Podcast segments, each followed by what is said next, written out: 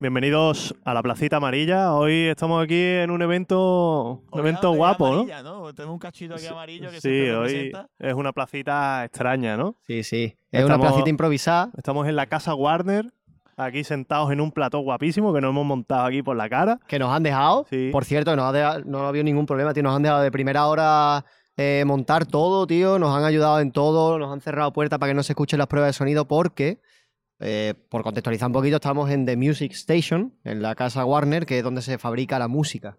Donde se hace la música. Estamos en los Latin Grammy. Es imposible estar rodeado eh, de otra cosa que no sea la música, ¿sabes? No, no puede ser más por la cara sí, sí. montar el podcast hace ¿cuántos meses? ¿Cuatro o cinco meses? Y empezar ya aquí en los Latin. En los Latin Grammy, tío. Esto, vaya, es un, es un sueño, tío. El poder, lo que dijimos, ¿sabes? En el artículo de Movistar lo, lo comentaste tú, tío. Es un por la cara. Es un por la cara, tío. Es un por la cara que hace con tus colegas, tío, con 30 Sí, años y, y te permite... Bueno, Y Y aquí, aquí, estamos. aquí estamos. Y aquí estamos, lo que hay. sentadito, tranquilito, Sevilla, hace un diazo de puta madre.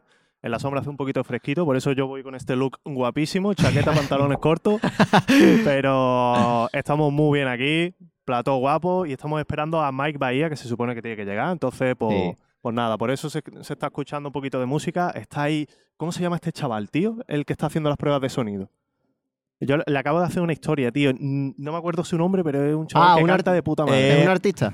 Sí, sí, pensaba era- que era... O sea, me, me no, es un pensaba que era... camarero. Bueno, lo voy a No, decir. coño, ¿Te has me pillado el pensaba, micro? me pensaba Sí. que era un técnico de sonido, ¿sabes? Que estaba a lo mejor... No, eh, algo. Eh, lo, conocéis? ¿Sabéis quién es Maluma? Bueno, venga. La broma... No, sí, sigue, síguela, sigue. síguela, Es Víctor. la tercera síguela. vez que hace esto, bro, Venga, vamos, Víctor. vamos, vamos. Hazla, visto, Eh, vamos. Pues Maluma pues no Maluma es. no es. Hija, Hija. hija, hija, hija. Ah, No, eh, ¿Cómo se ¿Por, llama? qué dice, ¿Por qué dice eh, sabéis quién es si no sabemos quién es? ya, ya, no, por si, O sea, por si a lo de mejor hecho, Darío lo yo sabía. le bueno, un preguntaba a chaval que Marco- canta de puta madre. ver. Le he preguntado a Marco hace 10 minutos, oye, ¿quién es que canta de puta madre? Y me ha dicho, tío, yo lo sé, pero no me sé el nombre. Yo me, no caigo, tío, no caigo. Oye, ayer el que cantó antes de Neil Moliner, Daily, Daily. no vea cómo Y, canta, ¿eh? tío, un venezolano, descubrimiento, la verdad que el tío Y monstruo, yo ¿eh? te voy a pasar después un temita. ¿Cómo se llamaba? Me gustó más, tío, en directo. Luego nos fuimos para allá, estuvimos escuchando su tema en YouTube y me gustó más cómo lo hizo en directo. Lo hizo muy rollo R&B. R&B, you know? Sí, sí. Eh, ¿Cómo, cómo se llamaba la canción, tío, de, de Daily? Pues me ha quedado fatal, coño. Eh, parcerita. parcerita, ¿Parcerita? parcerita. Tío. Ah, pues era. Sí. Él es de parce. Vene- Ah, pues yo qué. Ah, pues. Eres de Ahora- Venezuela. ahora lo hacemos con Mike Bahía, Ah, bro. pues ahora le podemos platicar. Ah, le venga, dice- un reto. A ver le quién tiene el dice, mejor acento colombiano. puntúa mi Obviamente acento. yo. No, Puntúa mi acento, bro. es Y verdad, es verdad, que, tío. mm, yo hago el paisa y él es de Cali. Claro. Y, Y- el acento de Cali, ¿cómo es el gentilicio de Cali, tío? Caleño. Caleño, ¿no? De, de caleño mija. de la cara mija. Y yo, fuera coña, lo de Paisa y Cali, ¿qué pasa? ¿Que el Paisa es un acento de otra zona Paisa de de Colombia? Medellín. De Medellín, tío. ah, hostia, Bueno, no lo sabía, tío. Eh, ¿No? ¿Cómo se llama? Sí, en la zona de Antioquía. Sí, ¿no? no de la- ¿Maluma es de allí? En la, en la región de Antioquía. ¿Maluma es de allí? Maluma es paisa, tío. Es paisa, ¿no? De medallo. Ah, De pues medallo. de medallo. Eh, eh, bueno, de ellos hace preguntas. Hazme pregunta a mí de Colombia. Claro, claro. Pero bueno. Que yo me a quería hacer algo. le podemos preguntar ahora Sí, a Mike, hacer tío. toda la pregunta de Colombia. Siempre nos Hazme. pasa lo mismo, tío. Tenemos el podcast preparado y ahora Y de repente final salen conversaciones, tío, y salen ahí preguntas. derivando. Le vamos Claro. a hablar de, de, de Colombia. Sí, sí, yo hice por eh, preguntarle, tío. Eh, esta es la primera vez que hacemos el podcast así, que hacemos una introducción antes de que venga el artista, porque, bueno, ya sabéis. Estamos en los Grammy, hay mucho follón, los artistas van de acá para allá, entonces, pues, a veces se retrasa un poco. Y Pero es estamos normal. aquí esperándolo y, yo no sé, a ver, cuando venga, pues, ¿qué hacemos? Nos levantamos y, Y lo saludamos y ya mano, "Oye, está. ¿Qué pasa, ¿Qué tal? Mike?". Que sepas que ¿Cómo está estás? el, el podcast comenzado, ¿sabes? Está, Y- ya está. Y poco más. A ver, otra cosa no, no podemos hacer. Estamos en los Grammy, como dices tú. Los artistas tienen mil cosas. Mira cómo estaba Pero ¿qué Manu de Spread Love. Yo- con el micro y yo, Mike, ¿qué, tal- qué tal, tío? Con el Pues micro, no sé, se ve en Yo, cámara. yo se lo voy a echar. Yo si con su micro y cuando. Si va a decir reflejo. ¿Eh? Y le voy a echar. En ese sí se ve, ¿no? Sí, ah, ¿no? pues ya Sí, está. Yo lo que quiero es que sea natural, ¿sabes? ¿Qué tal, Mike? ¿Cómo estamos? No, yo, Mike, ¿qué pasa? Tal, estamos ya aquí con el podcast tío, me Juego, está llamando mi madre. Cógelo, cógelo porque es importante. ¿Qué pasa, mamá? ¿Qué haces? Muy bien, aquí estamos en los Latin Grammy, en la Warner Music. Estamos grabando. Está, está apareciendo en el, en el podcast. Dime, mamá. Vale, que te llamo luego. No, no, no. no que estoy Marco, invitado a un tú sigue. podcast. Dile a Susana que venga. Vale, vale, dos WhatsApp. Luego, luego te lo respondo, ¿vale? Bueno, ahora. Escúchame, a la- madre que cuidarla. Chao, chao, chao, chao, chao, chao. Chao, chao, chao. Chao, chao.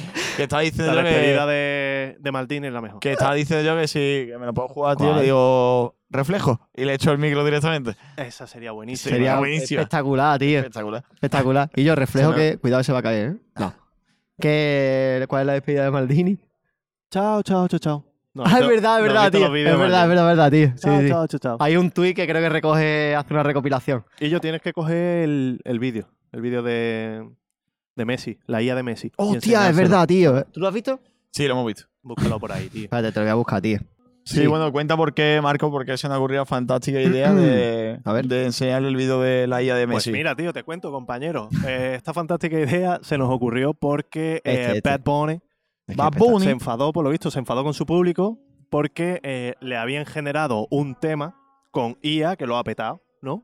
Sí. Y Bad Bunny estaba en plan. Por "Y cierto- yo estáis escuchando este tema en vez de escuchar mi disco, ¿no? Algo así era, ¿no? Sí, o sí. estoy yo metiendo mierda. Dijo algo así. No, no, no, dijo eh, eh, dijo si os gusta ese tema, no soy mi amigo. Es verdad, lo puse en el canal de WhatsApp.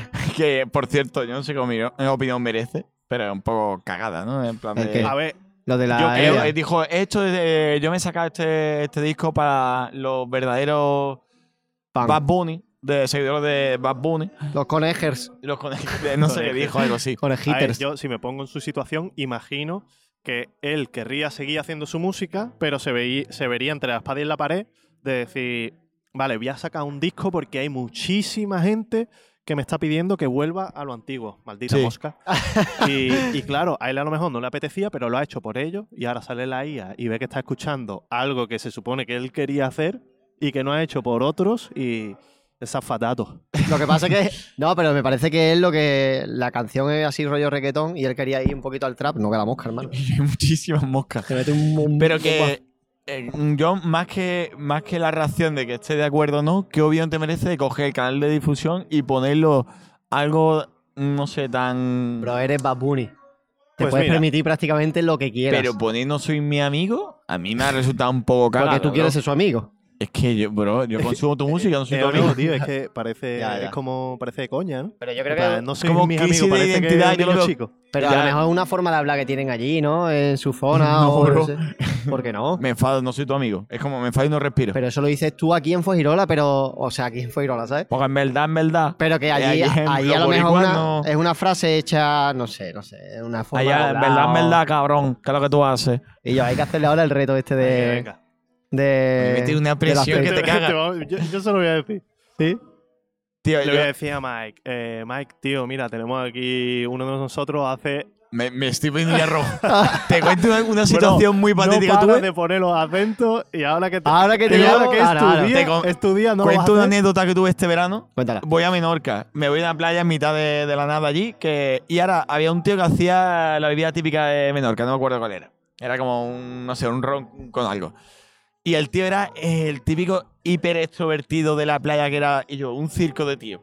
Todo el rato estaba allí, empezó a hacer acento, y el tío, le- le- escúchame, la mejor persona que he visto yo en mi vida haciendo acento. Tío, Pero me habló a mí y me estaba hablando a lo mejor en argentino. Y yo lo contesté en argentino. Y me dijo, no sé, pero me dijo, ¿vos, vos, vos hablas argentino, boludo? Y yo le dije, sí, boludo, hablo argentino, no sé. Y ya me empezó a cambiar al dominicano. Y dije, yo el dominicano yo también lo hago, ¿sabes? Ya, lo que, lo que tú haces. Y estaba, estaba así. Y luego me empezó a hablar en brasileño. Y se enlazó así y fue una competición de toda la playa mirando. Pero cuando yo me di cuenta que había como 20 personas mirándome, en ese momento ya me empecé a atascar y cada vez lo hacía peor. y encima La puta empezó, presión, ¿eh? empezó con los acentos que yo mejor, mejor me salen. Entonces al principio de primera me salió de puta madre. Pero ya me dijo mexicano y ya está yo. Ya. Ya, esto que no, no es difícil mexicano. Pero tenía todo el mundo mirando. No. No me voy a hacer porque No me, está dando, me está dando vergüenza. Es que yo soy Y malísimo empecé- para los acentos, tío. Pues Yo me lo puse admiro, ¿eh? rojísimo, pero es- hay que decir que me gané una bebida gratis. ¿Te invitaron a Sí, una me bebida? invité, le hice el puto show eh, delante de la playa y se empezó, empezó a mirar a todo el mundo. Claro, claro. claro, Y yo, yo, yo no trabajo bien bajo presión, tío. Yo, yo la Yo me pongo nervioso. ¿Tú sabes a alguien que trabaja muy bien bajo presión? ¿Quién? Eh, el Ebon, tío. A Levon lo pone bajo presión gusta? y el hijo puta es como que. Mira lo, Sí, de, pero lo tú sabes- no hit, por Eh, ejemplo, yo iba a ¿sabes? decir que igual fue una sí hit durante mucho tiempo. Bueno, pero coño, pero es verdad que tiene la presión ahí de, de pasártelo. El tío, la verdad que, que. Y yo se crece con la presión, tío. Coño, y en la Red Bull también, ¿sabes? Es como, tío, te están mirando miles de personas y te sales y sales ahí a improvisar. Claro, claro. De Sí, tío. sí. Es, es complicado. ¿Creéis que Mike Bahía improvisa? ¿Creéis que Ah, esto.? Le pedimos que improvise. cre- no, pero ¿creéis que estos artistas que son Es músico, tío. tan. Algo- ¿Cómo, cómo llamarlos, que- tío? Que son músicos, tan músicos. Por Sabéis que hay diferentes, hay tipos de músicos, todo el mundo tiene coleguitas que son músicos, y está el que, lo que estamos hablando, aprovecha de un corrillo de gente y se lleva la guitarra a todos lados y le mola hacer el show. Y luego está el típico de yo hago mi show en mi momento, pero no quiero llamar la atención, ¿sabes? Como que le dicen, y yo canta. Y dice, y se dice, yo, yo ahora no voy a cantar. Bueno, familia, ahí está, Está por ahí, nuestro ¿no? Que artista. está- Que está, Está Don Mike. el señor, ahí está, el señor Mike Don Bahía. Mike. Sí. Eh, Tú Bahía.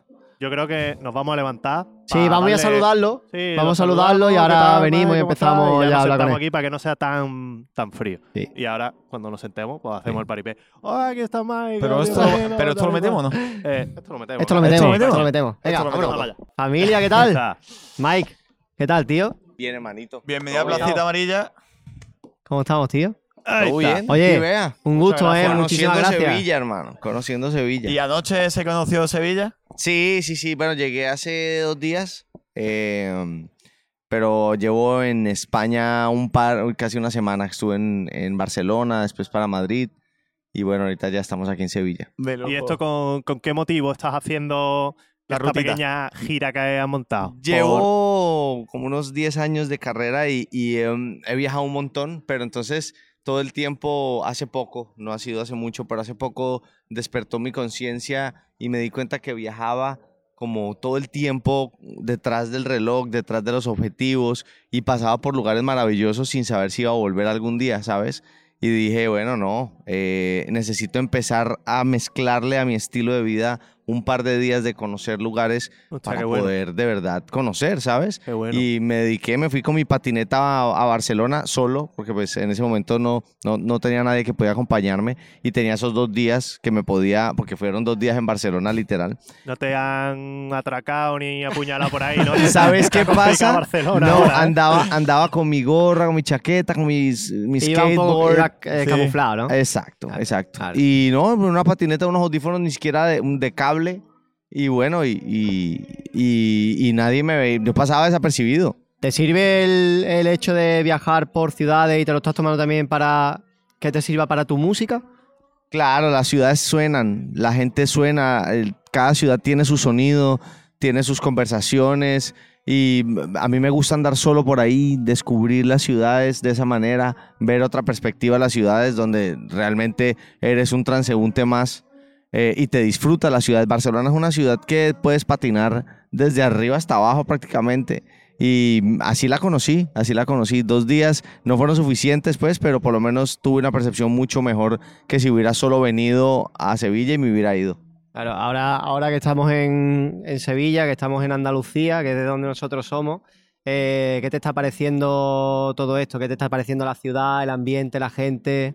Maravilloso. coger- Andalucía siento, o por lo menos aquí en Sevilla siento mucha calidez en las personas. Eh, siento que la relaciono mucho con Medellín, tal vez, donde la gente ¿sí? es muy cálida, exacto. Donde la gente es cálida. Ya en el, en- en el environment siento que es, que es como un Nueva York antes de que hicieran todos los rascacielos. Como que tiene el río ahí en la mitad, como que, no sé, la vegetación es muy especial. eh, tiene su frío, tiene su calor también. Entonces, como que, no sé, como que me gusta. Me siento como en la casa. Ah, eso es bueno, tío. Aquí eso suelen es- decir en Andalucía que la gente es la, la más cercana, más cálida, tiene mucho que ver con el clima. Y es verdad que nos define un poquillo. Esa No, cercanía. total, total. Entonces le pegué, le pegué. Me he sentido Sí. muy bien. ¿Sabes? La cordialidad ante todo. Eh, cercanos, el saludo. Son cosas, códigos pequeños que te muestran qué tan cálidas son las personas en un lugar. Mira, pues, Mike. no alegra. Te iba a preguntar. Estás aquí en Sevilla porque tienes una nominación, un Grammy. Estás nominado a eh, Eh, mejor álbum, álbum tropical. tropical, contemporáneo. Contemporáneo. Con, con, te- eh, con Contigo, es que es mi último álbum. ¿Qué se siente al estar nominado y qué se siente al haberlo ganado? Porque ya ganaste uno. Eh, el Grammy creo que ha sido la mejor forma de, dar gracias. Sabes que en este proceso de ser artista, eh, siempre alguien confía más en ti que lo que tú confías en ti mismo y eso al final termina de devolverte un poco la confianza en este sub y baja de emociones que tenemos los artistas. Eh, y en este proceso de ser artista me he cruzado con muchas personas, eh, unas eh, que me han deseado el bien y me lo han dicho y otras que me han deseado el bien pero no me lo han dicho. Simplemente han sentido gratitud con la vida de que me dé bendiciones. Eh, y tener un Grammy es la mejor forma de darle las gracias a todas las personas que se han cruzado en tu camino y te han deseado el bien de corazón. Que cuando ven el- el- la publicidad o ven el, el notificado de prensa que dice Mike Vaya se ganó un Grammy o Mike Vaya está nominado a un Grammy y sienten alegría desde el corazón que ni siquiera te lo van a decir, no tienen el tiempo, no tienen ni siquiera tu contacto es la manera de agradecerle a todas esas personas, porque si sienten esa felicidad, les va a hacer bien.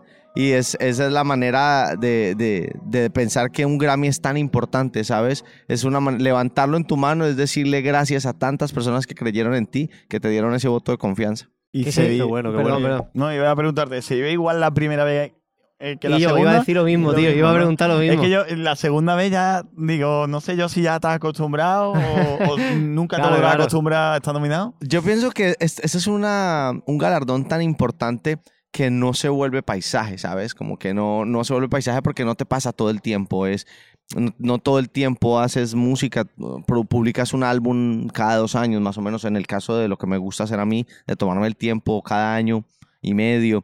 Entonces como que no todo el tiempo tienes la posibilidad de estar nominado eh, y la primera vez obviamente es como un nivel desbloqueado en tu vida, son una cantidad de emociones eh, volátiles eh, y la segunda sucede algo distinto y es como que empiezas a entender que tu trabajo ha llegado a un lugar diferente, tu responsabilidad es aún mayor por lo que puedes alcanzar con la gente con la que te juntas eh, y, el estándar de, de- calidad que le has establecido a tus procesos. Entonces como que eso te hace sentir un nivel de seguridad que al final es lo que buscan los premios, de incentivarte, de motivarte. Entonces eso sucede dentro de ti. Yo hoy siento que la nominación es una manera de, de también de acercarme a un tipo de, o de afianzar la relación con los productores con los que estoy trabajando, con los compositores con los que estoy trabajando. Como que sé que ellos, porque ellos llegaron, dicen que te felicito, estás nominado. Yo le dije, no, estamos.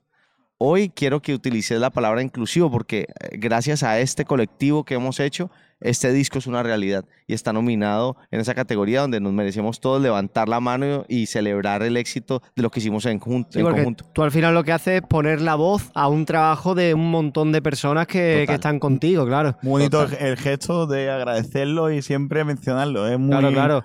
Muy bonito ese gesto. mucho. Es que ¿Sabes hay- qué? Porque desde esa gratitud es de donde mañana llamo otra vez al equipo y les digo, muchachos, vámonos, lo que hicimos, vámonos por una finca en Guatapé, en tal parte, y vamos a fluir. Y la gente se siente feliz de ser incluida porque al final, t- donde yo he trabajado, he tratado de poner el nombre de las personas eh, en el lugar que corresponde, ¿sabes? Ingenieros, productores, compositores, eh, el equipo que me ha acompañado, PRs, que por ahí están, que han hecho posible esta, este podcast. Sí. Pues, Yo quiero preguntarte una duda. Antes lo estábamos hablando.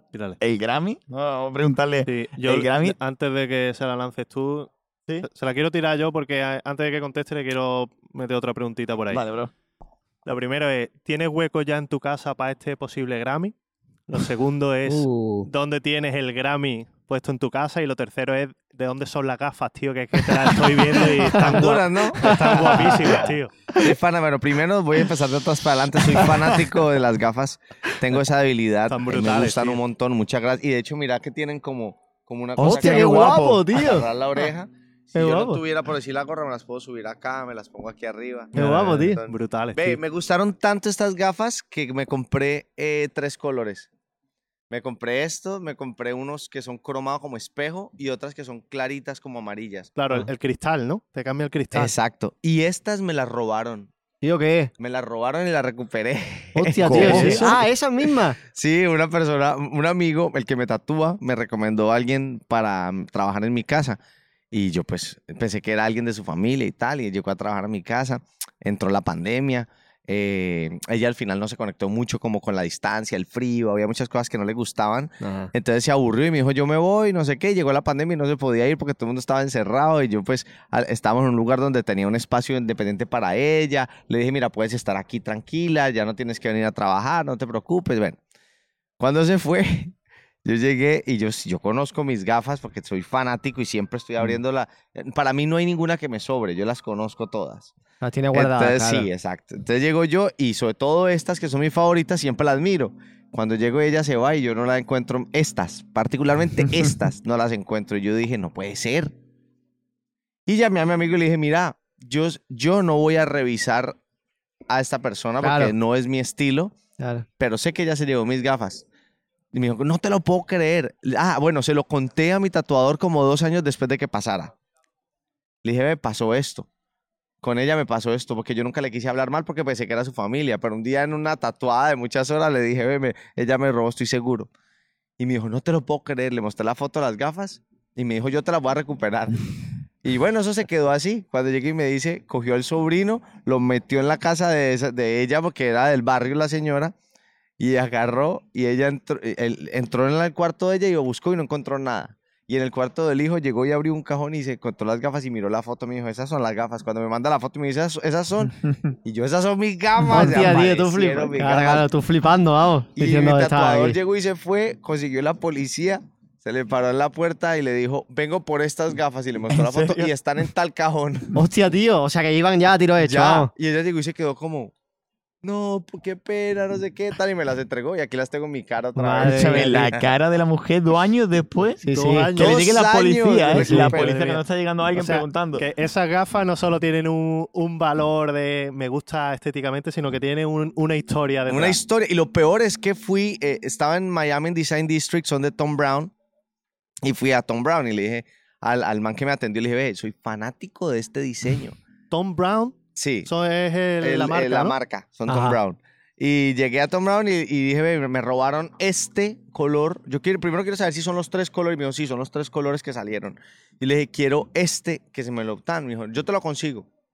No, me dijo, ya no las, desde pandemia no fabricamos gafas más. O sea, ese modelo ya quedó descontinuado. O sea, que te podría haber quedado sin, Sin mi sin gafa. tu gafa favorita, Te tío. lo guau, juro, tío. te lo juro. Todo el que me conoce sabe que son mi, mi modelo favorito. Debería mandar a hacer unas así como con ese flow. Hombre, podrían por aquí Mike Bahía, ¿sabes? Sí, sí, Modelo tu- Mike tu Bahía. sellito, Sí, ¿sabes? sí, sí, sí. Pues, Michael ¿tú, Bay le pondría. ¿tú crees, que, Michael ¿tú crees Bay. que te dan suerte? ¿Te van a traer suerte o no? La suerte es como cuando el sol sale y las nubes se despejan y en ese día te dan un beso y la malteada en el lugar que prefieres o las tostadas con queso quedan crocantes y todo eso confluye en el mismo momento. Para mí la suerte eh, debe encontrarte trabajando, ¿no? Eh, como decía, creo que era Picasso el que lo decía, que, que la inspiración nos agarre trabajando. Entonces yo creo que la suerte es algo como que me va a acompañar así como nos está acompañando a todos con, con este sol. No es un factor que me, que me pese mucho, me pesa mucho más la, el proyecto o el producto que hoy siento que está nominado. Contigo es un álbum increíble, o sea, es un álbum que, en el que fluimos realmente. Uno muchas veces se limita y dice, no, voy a hacer tal género, voy a hacer tal cosa. Yo le digo, vamos a fluir, vamos a encontrar grandes canciones. Eh, y eso sucedió, realmente creo que es un álbum que tiene muy buena música.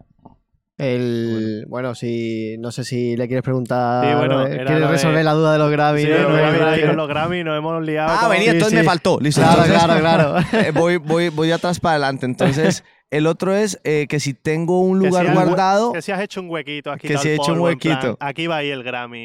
¿y dónde está el, el que tengo? El ¿Dónde que que tengo tiene? está en un lugar, nuestra casa, eh, digamos que nuestra historia, mi historia viene con otras personas, con mi compañera de vida, con mi familia hoy, con mi hijo. Entonces, como que eh, hicimos una casa, hace muchos años empezamos este proyecto y nuestra casa está hecha por módulos y hay un módulo que es el social, donde ahí pusimos el piano que soñábamos siempre de cola grande en la sala. Y ahí yo no sabía y era el lugar ideal para ese, para ese Encima primer. Grammy. Sí, la, la, la esfera del dragón número uno, que es ese, ese Número uno, Grammy o sea, que, que- está buscando las 7. Exacto. Porque es importante ese Grammy porque es el mejor New Art, Best New Artist. O sea, digamos Claro. que es Sí. el, el, el que te la puedes ganar una vez en tu carrera. O bueno, como Claro. Mike Bahía ya eh, Ya. era la oportunidad Claro, que claro. Yo tenía. te cambié el nombre, ya está. Claro, claro, vale, sí, sí, sí. es que Michael Bay, Best New Artist.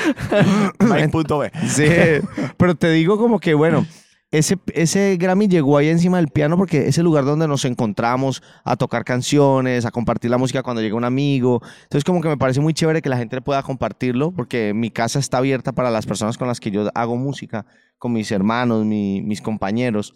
Entonces como que es, es un lugar donde quiero que todos lo vean. Y el piano es muy grande.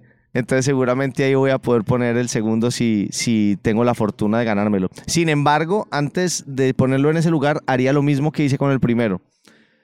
Lo cogí y lo llevé por el puesto de trabajo, por decir, de, de las personas de mi oficina. Un recorrido. de- Exacto. claro. Entonces, digamos, las- en mi oficina hay, dos hay tres personas de base siempre eh, y son personas administrativas. Entonces, igual se los puse en el escritorio eh, un rato a una, otro rato a otra, otro rato a otra. Qué después se bonito, los tío, el llevé. gesto, Entonces, ¿eh? que hizo como un recorrido eh, para que esas personas también pudieran tomarle foto y mandárselo a sus familias, tocarlo, mirarlo. No sé, no lo hice solo, ¿sabes? Como que Claro. Una, una pregunta acerca de lo que es el premio en sí. ¿El premio tiene tu nombre?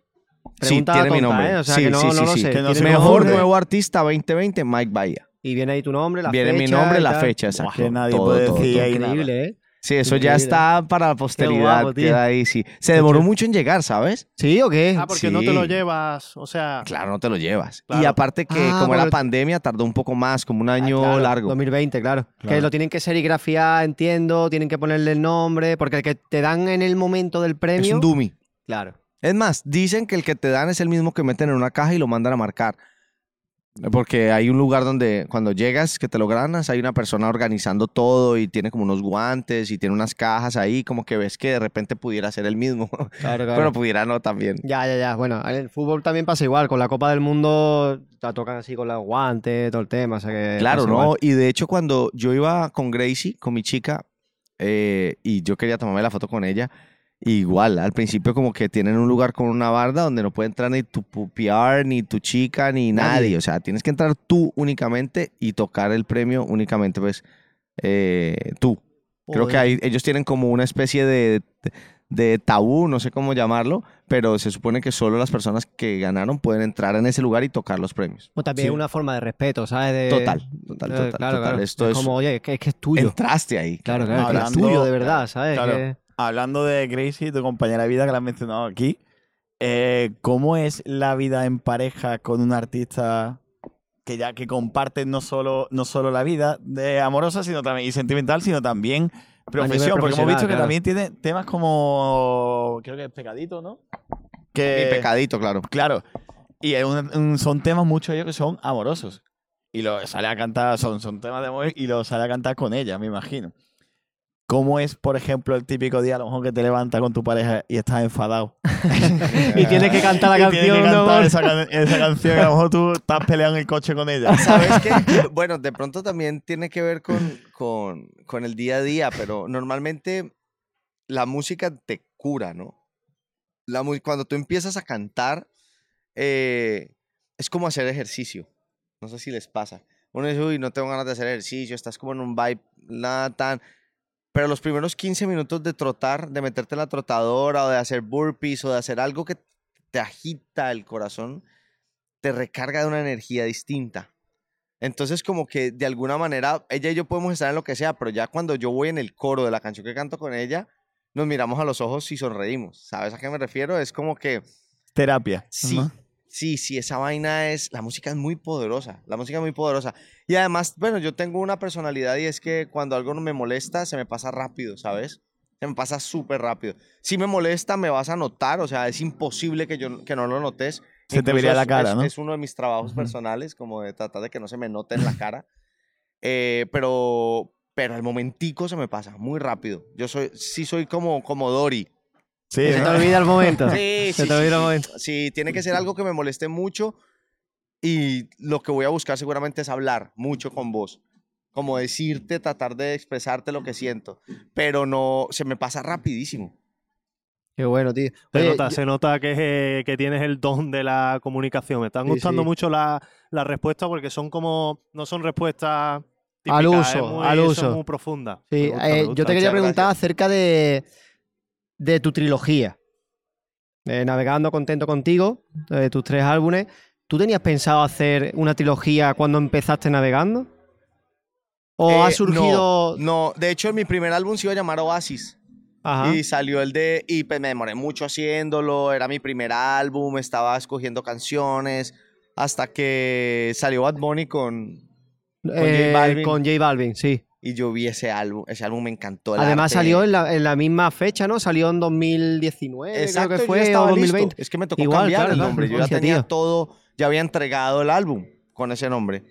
No había salido, no se había lanzado. Tenía fecha de lanzamiento mucho más adelante. Y cuando vi eso, les dije, muchachos, nos toca cambiar. Porque incluso le escribí a José, le dije, le mandé una fotico y le dije, mira cómo se llamaba mi álbum. Buah. Y le dije, pero tu álbum increíble. Y me dijo, gracias. Él, él es un gran tipo, un, un gran amigo. Y, y, pues al final de ahí salió como que, bueno, voy a empezar simplemente, no voy a pensarlo tanto, ¿sabes? Voy a buscar un nombre que le funcione a Mike Bahía. Mike Bahía navegando sería lo que esperas, ¿no? ¿Sabes? Como que Claro. era como algo donde esperas encontrarlo la primera vez. Y, si, y yo empecé a hacer como, como una descripción mediante, iba lanzando mi música y era, cuando lanzas un proyecto, es como tirarte al agua, ¿no? No sabes qué va a pasar, no sabes si te vas a hundir o si vas a flotar o si vas a navegar. Y yo navegué. Y navegué por Sudamérica, por diferentes lugares, diferentes países donde mi música fue abriendo puertas y me la pasé contento, ¿sabes? Y de ahí sale. Exacto. Y ya cuando me la pasé contento y navegué por tantos lugares y el éxito me acompañó y empecé a como a, sentirme en, el- en un lugar increíble, empecé a, a dar gracias y me di cuenta que no lo había hecho solo, que lo había hecho contigo, contigo, contigo. Y entonces por eso esa frase y reúne los colores de mi bandera, navegando el azul, contento el amarillo y contigo el rojo. Qué buena esa, ¿eh? No vea, ¿eh? O esa sea es que- muy buena. No, no sabía que tenía dos- tanta trascendencia Claro, el claro. significado. Fue encontrándole el significado, la verdad, fue, fue pasando, fue algo que fue sucediendo. Pero ya la trilogía está cerrada, ¿no? ya, está cerrada. Siguiente proyecto ya va a ser otra cosa que no sea del relacionado con la trilogía, O ¿no? de pronto seguiré con una frase. Que ¿Te imaginas? Y lo- y lo un libro, ¿sabes? Un y lo libro, prolonga ahí. exacto, como que toda mi discografía sea una frase. Qué guapo, Qué buena. Me parece cool. Oye, pues estaría- ¿Alguna sería idea que te surja la así hostia, ¿eh? Sí. esporádica ahora mismo? Dime. ¿Alguna idea que te surja ahora mismo esporádica? Pues ahorita la- ya tengo la- las primeras dos canciones del siguiente álbum, que será mi cuarto álbum. Eh, la primera se llama La Depre. La depre. La depre. La Depre. y es La de una- prenderla, ¿no? Sí, No, porque me se- dio la Depre y no la de prender. Ah, Pero sí, está bien a veces no sentirse bien. Esa es una parte. Porque me dio la depre y no la de prender. Pero está bien, a veces no sentirse bien. Por eso, hoy es de esos días que no quiero ver el sol salir. Hoy no estoy pa' nadie, hoy no estoy pa' nadie. Es como un merenguito. Qué muy guay, alegre. Qué eso, ¿eh? guapo, tío. Primicia, ¿no? Sí, Entonces, es primicia. primicia, Sale la otra semana, sale la otra semana, de hecho. Qué buena. guapo. Eh, y es una canción muy bonita que, que es como bipolar, porque habla de que no quiere salir, de que me siento mal, de que... eh, sí, de, de lo que nos sucede hoy y, y ya estamos más tranquilos de decirlo, pero la canción es un merengue, entonces es súper alegre. Claro, claro, los merengues que son un buen rollo. Juan Luis total. Guerra, se de cuenta, como un viajecito hacia arriba, upbeat, muy cool. Y, y me gustó porque hice el video, eh, tiene una historia chévere esta canción, y es porque el video de esta canción iba a ser, me inspiré en una película que me vi hace muchos años que se llama Este muerto está muy vivo, Sí. que, que- que el, que- que el tipo se muere y los manes se lo Sí, llevan de lo- fiesta. Ajá. Entonces como que yo decía, qué chévere, como que hice la relación. Entonces la historia se me ocurrió y era como que yo estaba de cumpleaños y estaba en el segundo piso de la bodega y estaba bajando unas cervezas porque me llegaban mis amigos, me caía por las escaleras, me mataba. Y quedaba untado de trago y llegaban mis amigos y me veían y decían, este man se emborrachó, no lo tenemos que llevar de fiesta. Y no me miden el pulso, no me miden nada y me llevan de fiesta. Entonces busqué un amigo que se llama Santiago Talledo, que, que es, que es un gran, gran hermano de Argentina, eh, un gran actor, y le dije, mira, te quiero traer para esta historia porque sos un super actor y lo harías increíble. Y me dijo, me encanta, pero cuando me mandaste la canción, yo pensé en la depresión, y yo, o sea, yo represento mucho la depresión, sufro de eso, me medican con el tema de la depresión. Entonces, cuando me, habló de eso, me dijo, es muy grave que lo mates la, la historia, ¿no? es muy grave porque está diciendo, la canción habla de la depre y estás hablando de que se, o sea, son dos cosas que no deberías combinar. Y yo dije, tenés razón. Y me dijo, más bien, te voy a mostrar algo. Y me mostró un post de Instagram que mostraba la historia de Igor, del, el de Winnie Pooh. Igor siempre está así down. Igor es el, el burro. el burro. El burro. Él siempre está en, una, en la depre, él siempre está como down, down, pero si te das cuenta, siempre está. O sea, nunca no está. Él está ahí en su actitud de depre, siempre responde así como sí lento, pero está, sus amigos lo hacen parte. Entonces como que, eh, y había una conclusión al final que decía que eh, las personas que tienen, tienen depresión no, no necesitan necesariamente que les digan que tienen depresión ni que los consuelen, pero sí les gusta sentirse parte, ¿sabes? Entonces como que me quedé con eso y dije, qué chimba de historia. Entonces la historia empieza así. Eh, este, eh, el actor está en su casa como deprimido, se levanta, empieza a echarle mantequilla al pan, se le cae el pan y como que lo mira, ni siquiera lo recoge, coge el café y se sienta y se lo está tomando. Y al sentarse en su asiento, eh, justo en ese momento la canción arranca, hay un cambio de ritmo. Porque empieza súper suave con un teclado. Hoy es de esos días que no quiero ver el sol salir. Hoy no estoy para nadie. Hoy no estoy pa-". Y después otra vez vuelve y arranca. Hoy es de esos con el merenguito. Y ahí arranca, el, el, eh, eh, se mueve el sofá en el que él se sienta. Y es que los amigos lo han montado, le hicieron una trampa y montaron el sofá en el, en el pickup, en, el, en la camioneta. Y se lo llevan en el sofá. Y se lo llevan a un road trip a pasear. Y el man siempre está en su actitud. Y ellos lo cargan, lo bajan, lo suben, lo sientan y siempre lo tienen con él. Y al final, pues, eh, esa es la conclusión, ¿no? Es como que no importa si tu amigo está en la depre o la está pasando mal, lo puedes hacer parte. Déjalo tranquilo, no lo haces, no querés, no querás que esté bien, Ya, ya. pero hacelo fuerces, parte. ¿no? Ya que- Exacto. Qué buena Pedazo de historia. mensaje, tío, de verdad, con una, cómo transmití eso en una canción, de verdad. Yo, a mí, hay una cosa de, de la música, tío, que creo que nos une al mundo entero y es eso, es la capacidad para, para transmitir un mensaje que se entiende en otro lugar, en otro país, en otro idioma y, y- y que te, te hace eso, ¿sabes? Te hace, no sé, como la relacionarte con, Y con la gente. responsabilidad ahora que está la salud mental, que está Sí, todo sí, el mundo que literal, necesita tío. una chispita que, que le dé la, la alegría y estás cogiendo y transmitiendo unos valores de... Pero ¿sabes qué es lo chévere? Que esto fue una conclusión en equipo. La canción nace en un song camp que se hizo para Rake, de, una, de, de las personas con las que yo trabajo, y que tengo, pues, eh, tenemos mucha química. Entonces, cuando llegan de hacer algún camp que no es conmigo, incluso me muestran, ve, mira lo que hicimos, y yo me quedé con ese tema, que no era tan rápido, no era un merengue, era súper lenta. Hoy es de esos días que no quiero, lentísima, y yo, eh, qué linda canción. Me quedó, me quedó y dije, ve, la siento como para mi vibe. Pero pues por respeto no dije nada. Pasaron el, pasó el tiempo, pasaron los años y yo, y esa cancioncita qué. ah, está como muy quieta ahí, ¿no? Porque como que ellos no la cogieron y yo, bueno, pasámela a ver qué. Y estaba con Casta, el mismo que hizo la bachata de Turizo, es un, él Ah. es un gran productor. Y le dije, mira, tengo esta canción ahí guardada, ¿qué pensás que podemos hacer? Y él empezó a tocar ese piano merengudito y dijo, uy, este tema por ahí va. Y empezamos a encontrar la canción y cuando encontramos la canción llega esta idea del, del video por la bipolaridad entre el ritmo y la letra. Y ahí es cuando ya llega Santiago y me dice, no, no lo mates, hagamos esto. Y me manda los, los posts, porque era un slide, eh, eh, un collage. Sí, Sí, que de te- diferentes te aparecen varias imágenes. fotos Ajá. y varias, sí, sí. Y, y- y vi lo de, lo de Igor y lo de Winnie Pooh y dije, totalmente, este es un tema que, que puede conectar con muchas personas. Y ahí fue donde te das cuenta que se logra un mensaje trabajando en equipo. Eso es lo que te iba a decir, que importante es el equipo. ¿eh? Porque tú, tú- tú puedes tener una idea súper buena y puedes, si te pones a pensar en ella, puedes desarrollarla y puedes llegar a conclusiones guay que la mejoren, pero cuando estás con un equipo que es bueno y hacéis un brainstorming y cada uno va aportando ideas, puede, puede desarrollarse muchísimo. Claro, claro, no. Eso nos claro, pasa sí. mucho también con ideas que tenemos, nos ponemos, no- cuando nos juntamos todos, al final El acaba- equipo acaban es- saliendo ideas muy chulas. El equipo es crucial a la hora de, de trabajar, tío. Fíjate que hasta el que iba a representar acabó dándole ese toquecillo. ¿eh? Santiago, tu amigo Santiago ya ha mencionado aquí, me imagino de que te acaba diciendo la idea, pero ¿y por qué no lo hacemos de otra manera? Claro, claro. Por cierto, a la hora de, de la hora de componer y todo esto, ¿pensáis también en la actualidad, ahora que está también el tema de la industria de la música con redes sociales, con TikTok?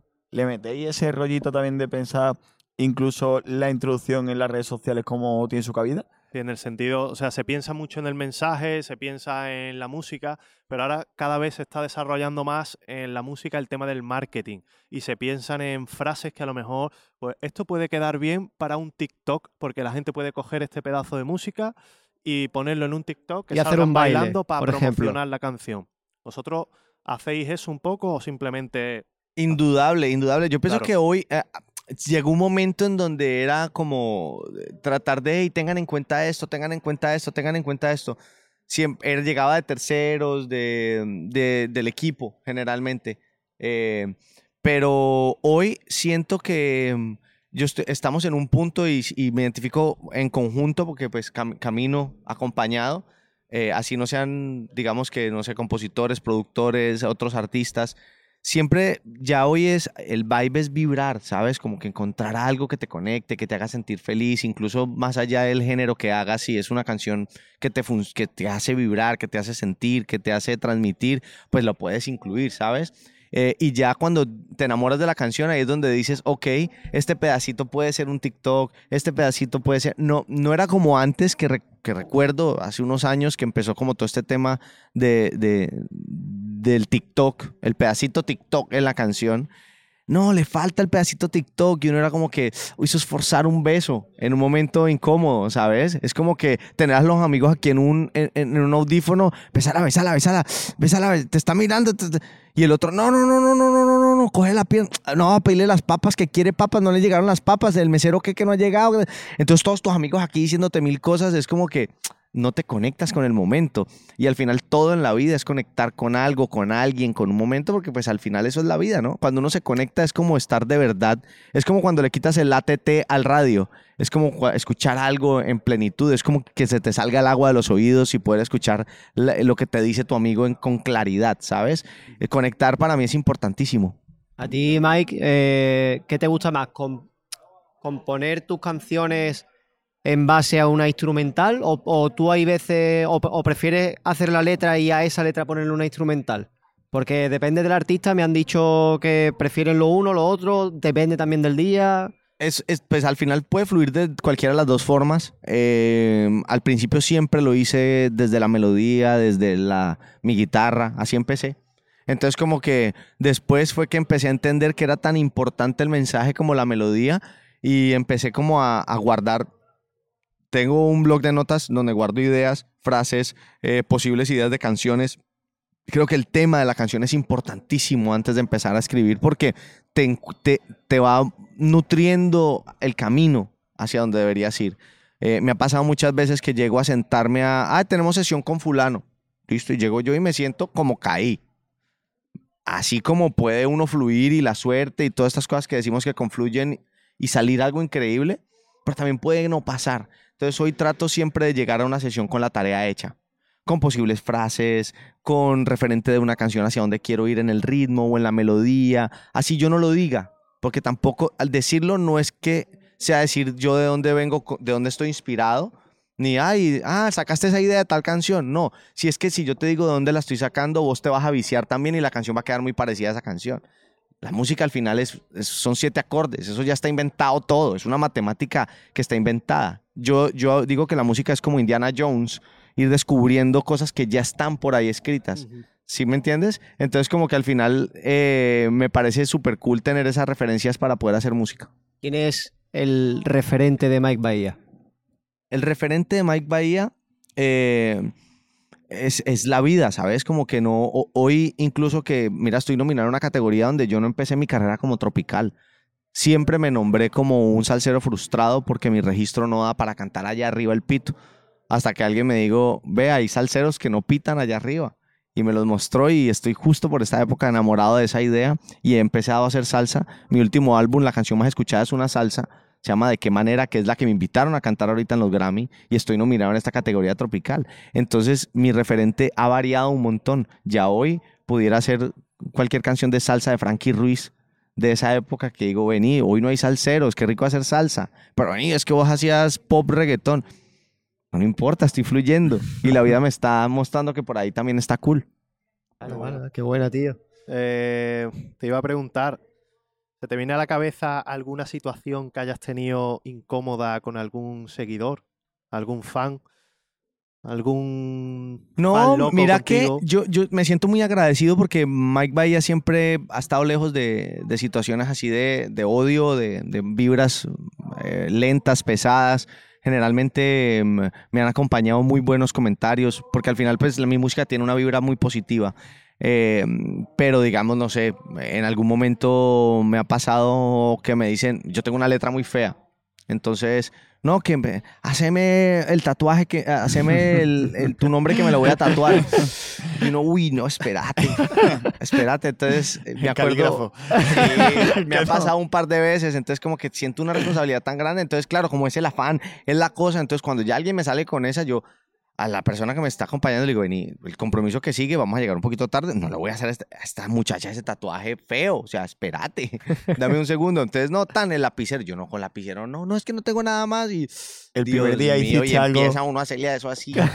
¿Sí me entendés? Pa' Con toda la presión de que esto le va a dar de por vida, ¿sabes? claro. Que esto no, lo puedo liar. ¿Y sabes Claro, por dónde empiezo? Yo tengo aquí una carita feliz. Entonces siempre empiezo por una carita feliz. Entonces empiezo como que, bueno, espérate, a ver si la convenzo, le digo, hago la carita feliz y digo, ahí está. Ya está. Ya. Claro, claro. No, tu nombre y no. Claro. No, no puede ser. Pero si la carita es lo mío, Entonces joder. le pongo Mike simplemente, no le pongo el Bahía. Ajá. O le pongo solo Bahía, que la palabra Bahía es preciosa. Es muy bonita. ¿Sabes? Entonces, como que siempre eh, esas situaciones han sido como las más incómodas. No recuerdo ninguna como que yo diga, Dios mío, qué cosa. Ah, bueno, al principio me ponían a cargar bebés y cargar un bebé para alguien que no tiene bebés Sí. es como que le cabeza. entreguen. Sí, yo no sé, yo cuando se le cae la mi cabeza, no familia, caes. Es que el- cuando mi familia me dice, coge, coge el bebé, tal, no sé qué, yo es que no sé cómo... digo, Yo iba a ¿cómo hacer lo un chiste. Yo iba a hacer un chiste que no hazlo, si- hazlo, hazlo, hazlo, hazlo, Es como la primera vez que le entregan una teta a uno. Yo como que, uy, espérate. ¿Esto por dónde va? ¿Por dónde, por dónde la agarra? Pero ¿cómo que te dan, cómo que te dan para coger un bebé, tío? Sí, te lo juro, te lo juro, llega uno eh, eh, y uno como que, no, tal, ay, mi hijo se muere por... O sea, el niño no tiene ni un año. Claro, El claro. pobre bebé ahí, tan, y se lo entregan a uno y uno es como que, uy, espérate, tan, y uno no sabe coger un bebé. Hoy, que soy papá, Hombre, claro. por Dios, o sea, coger Claro. un bebé es como que, a mí me preguntan ahí que, que uno, uno los agarra como, Claro, ya, claro, yo claro. tengo 70 agarres conmigo, o sea, ya aparte hago vuelta canelas con él todo, entonces como que ya hoy me entregan un bebé y lo sé agarrar perfectamente, incluso un bebé de menos de cierta edad que hay que cogerle la cabecita, Claro. ¿sabes? Como que, pero al principio te entregaban un bebé y uno era como que, Dios mío, y la mamá era feliz que lo tuvieras, y entonces, claro, empieza a llegar más gente a pedirte la foto y tú no puedes soltar el bebé. Claro. Entonces terminas tomándote fotos con, Con otra gente, con el bebé de otra señora, y la señora es mirando Mike como, Bahía este año. "Eh, Mike Bahía me tiene, tiene el bebé. Claro, claro. Y entonces es uno como que, y el bebé lo mira a uno así. Los 140 bebés de Mike Bahía. Incluso me pasó una vez que el bebé empezó a llorar como en mute. ¿Cómo? En, mute mute, como que no hacía Ah, ruido, vale, pero sí, sí, era, pero, pero en ¿cómo? mute. Pero ¿cómo? era gesto de que estaba llorando muy duro y no salía ruido. Hostia, qué pe- y la qué mamá, y agobio, la ¿eh? mamá, esta es la vez que te cuento como que empezaba a llegar más gente y yo pues obviamente el bebé era llorando y yo era como que... Que no cogía aire, ¿no? Pobrecito. No, era como... Claro, claro, claro. Y yo, "Ah, esto está ¿Arranca o no raro". arranca? Y la mamá era como fascinada, que tin, y yo era como que, señor, y, yo- y- y llegaba más gente a la foto, y yo, no, pues claro, la foto, la foto, la foto, la foto. Y yo veía, y ese niño nada. Y yo, no, eso está muy raro. Sí, que bueno, vale, fui yo, El niño "Señora, por azul, ¿eh? favor". Tenía, tenía un botón por detrás. ¿no? Claro, no, pero hay bebés que lloran como pasito. Yo Sí, sentía sí. que lloraba muy pasito, yo creo que era muy bebé. Pero ya hoy que tengo mi bebé, le diría, señora, por favor, no es el momento, hay que esperar que crezca otro poquito para tomar la foto. Claro. ¿Qué, qué edad tiene tu hijo? Mi hijo tiene un año y siete meses, Una- seis meses y medio. La otra vez vi un vídeo en Instagram de un doctor o no sé, un especialista que era, era muy pro en parar el llanto de los bebés. ¿Vale? Te, te voy a dar el consejo a ver si puedo No, ilustrarlo a ver. de cómo, cómo cogía al bebé para que parase el llanto. A ver. Se supone, Yo te lo cojo, yo te lo cojo, yo te cojo el micro. se supone que tienes que coger al niño como por los brazos así, con una mano, y luego por las piernas así, con otra mano. Entonces lo coges así y el niño se queda como Posición hacia abajo, fetal. Posición Posición fetal. Hacia abajo. Hacia abajo, sí, y el niño está, se ve que estaba llorando a tope y ahí se calma. Como que le Wow. recuerda No sé. mejor- Yo he Yo, descubierto la que, a, verdad- que a mi hijo lo distraigo Sí. y, y cambia el mood. Esa es la única manera, como que... mm, Y eso me ha enseñado un montón en esta época de ser papá, donde cargarte es muy súper fácil, ¿sabes? Como que si te dejas contaminar de la energía, acuérdate que ellos son un cerebro que está en evolución. Entonces, para él, algo tan sencillo como que yo no lo deje agarrar esa tapa, puede ser tan frustrante como para mí puede ser hacer un evento durante un año planeado y que ese día llueva y todo se vaya la miércoles ya, y se ya. vaya la gente a la disquera. ¿Me entiendes? Como que su nivel de frustración es distinto al mío. Claro. Entonces, cuando entiendes eso y lo ves, no te dejas contaminar, lo dejas vivir su momento porque él tiene que vivirlo. Total, no puedes Claro. ahorrarle ese camino, pero, pero no te puedes contaminar de esa sensación. Entonces, como que es, eh, eh, eh, mi hijo me ha enseñado un montón a eso, como a, a- a no contaminarme de las situaciones, pero acompañarlo en el momento en el que, "Pa- papi, sé que te sientes mal, da, y yo empiezo a hablarle, tan, tan. Para eso me ha enseñado un montón Gracie, como que Gracie tiene un montón ese sentido común, ¿sabes? Psicología con, con Claro, los hijos. claro, A mí claro. me interesa pero, mucho, pero tío. cambiarle el chip. Entonces él está en un momento tin tan, entonces yo, uy, mira ese barco, tan. Y el man es como que con las lágrimas. y yo- todo, no, es que no tenemos mirando, el barco. Delante. funciona, ¿eh? Te Literal, funciona eso. literal. Entonces como que mira el barco, wow, no sé qué. Y el man con la lágrima aquí, más as- así la gota. Y de repente, tin. Ay, sí, el barco. Y yo, uy, no puede ser, vamos a verlo, tan. Y Qué bueno, Chao. qué bueno, qué bueno. Por cierto, está. bueno, eh, iba a hacer un inciso. Mike, Silvia, ¿cómo vamos de tiempo? Tres minutitos tenemos. ¿Tres minutitos? antes. ¿Dos minutos? ¿Dos minutitos? Dos Vale. minutitos. Pasamos con la última pregunta con la seccioncita. Sin Yo problema. tengo claro. una de Venga, que, que me gustaría saber. ¿Te has votado a ti mismo? me, ha- me he votado. A ti mismo. O sea, te has... Que, que si te has votado No, no que te tirado, porque votar en Bueno, no, sí, porque cuando voto por mí, voto por las personas con las que trabajo, ¿sabes? Me da mucha ilusión saber que las personas con las que hoy trabajo eh, van a poder decir, nos ganamos un Grammy, ¿sabes? Como que, pero, ¿sabes? Eh, lo dije en otra entrevista y lo, y lo digo hoy, eh, hay una persona que está nominada en la misma categoría que me, me haría muy feliz que gane, ¿sabes? Conozco su proceso, conozco eh, su arte, su disciplina. Es increíble músico, es una gran persona y me haría mucha ilusión verlo con el Grammy en las manos. Sea este o otro próximo. ¿Podríamos bueno, saber quién es? Sí, Gusi. Un saludo Vale, para vale. Uzi, tío. Un Vale. saludo para Gusi. Saludito. Saludito. Bueno, Que para terminar, te quería comentar una sección que tenemos en el podcast. se lo va a hacer, ¿no? Vamos a. Ah, va, sí, activo, sí, activo, tú vale, quieres, vale. ¿eh? Si No, tú no, no, quieres. Si tú quieres, No vas, a ser menos. Si tú quieres, No, vamos. No vas a ser menos. A mí me da un Se poquito de vergüenza, pero bueno, vale. No, no, no, Vale, no, no, vale, no, vale. Se llama la sección de la almendra, ¿vale? almendra es sinónimo de cabeza aquí en España. Y lo que buscamos en esta sección es encontrar a la cabeza más grande de España. Tenemos un ranking, ¿vale? Con centímetros de cabeza, con perímetro. Entonces, pues, si tú estás dispuesto, podrías entrar en el ranking, te medimos la Total, cabeza. total, y que yo tengo una cabeza importante. O sea, Oiga, está guapo, y ¿eh? está El- el decorada. Que entre el metro. Que entre el metro, por favor. Gracias aquí. Que ¿no? Ahí está. Ah, ¿sí? Tenemos el medidor. Por ahora voy perdiendo yo. ¿Sí? Sí, sí, de verdad, de verdad. Yo creo que yo también voy a... Él tiene una cabeza muy, yo por ahora voy muy perdiendo. pequeña. Vamos a ver. A ver. Tenemos, No, voy perdiendo. bueno, una medida estándar. Tenemos 56. 56. Es estándar, ¿eh? Eso es que... estándar. Estás, Es 56. estándar, en cabeza es estándar, Estoy tío. estándar. estás sí. en, en mitad, en mitad de ranking. Yo soy mini cabeza, yo Sí. tengo 53. Bueno, ¿y qué relación hay eso con el dedo gordo del pie? Podemos medirte el dedo gordo si quieres.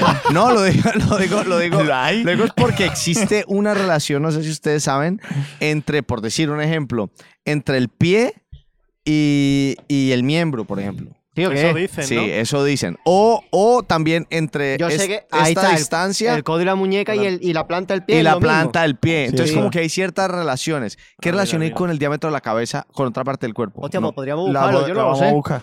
Sí, bueno, hay que no dar la tarea. Podemos Va a hacer ser una tu regla pregunta. de tres y en el ranking, dependiendo de los centímetros de la cabeza, ponemos eh, los centímetros de pene que se supone que pueden tener cada... Eso está bien porque, pues invitado, bueno, que, que la información quede completa es importante. Sí, Ahí queda, ahí queda nuestro trabajo. Exacto. Bueno, Mike, ha sido un placer, No, tío. hombre, el placer eres, mío. eres muy buena gente, tío. No, hombre. Mike, increíble. muchísimas gracias, tío, de súper verdad. a ¿eh? gusto contigo y... Y nada. te vamos a dar toda la suerte del mundo. Un placer. Y esperemos, obviamente, Ojalá, se lo va a Mike. Ojalá. No Amén, amén. de duda. Te vamos a poner una velita. Amén. Y si no, que lo lleve Gusi. Vale, está. no, Vale, listo. Pues nada, señores, esperemos que os haya gustado. Nosotros nos vamos, vosotros ahí os quedáis con la cara que tenéis. Vibes.